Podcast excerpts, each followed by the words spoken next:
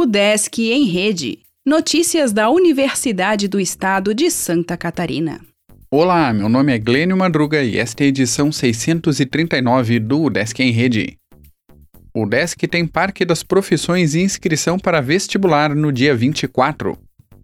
Nesta quarta-feira, às nove da manhã, a UDESC realizará a programação do quarto Parque das Profissões, evento totalmente gratuito que apresenta para estudantes de ensino médio e de pré-vestibulares 60 cursos gratuitos de graduação e possibilidades de carreira profissional em várias áreas. O evento ocorrerá de forma totalmente digital com a transmissão de lives e conteúdos gratuitos pelo canal da UDESC no YouTube.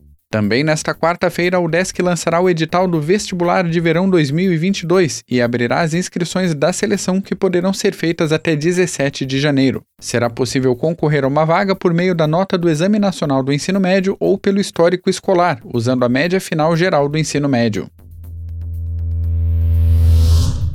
Alunos e docentes de pós-graduação podem avaliar os programas.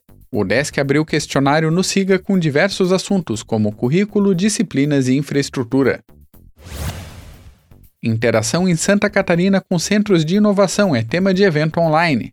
Encontro do Inova UDESC na quarta terá especialistas que são de parques tecnológicos catarinenses.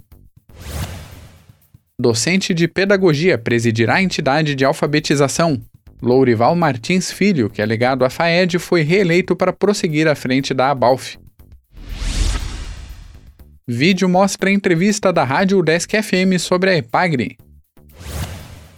Mestrado em Ciências Ambientais oferece vagas e bolsas.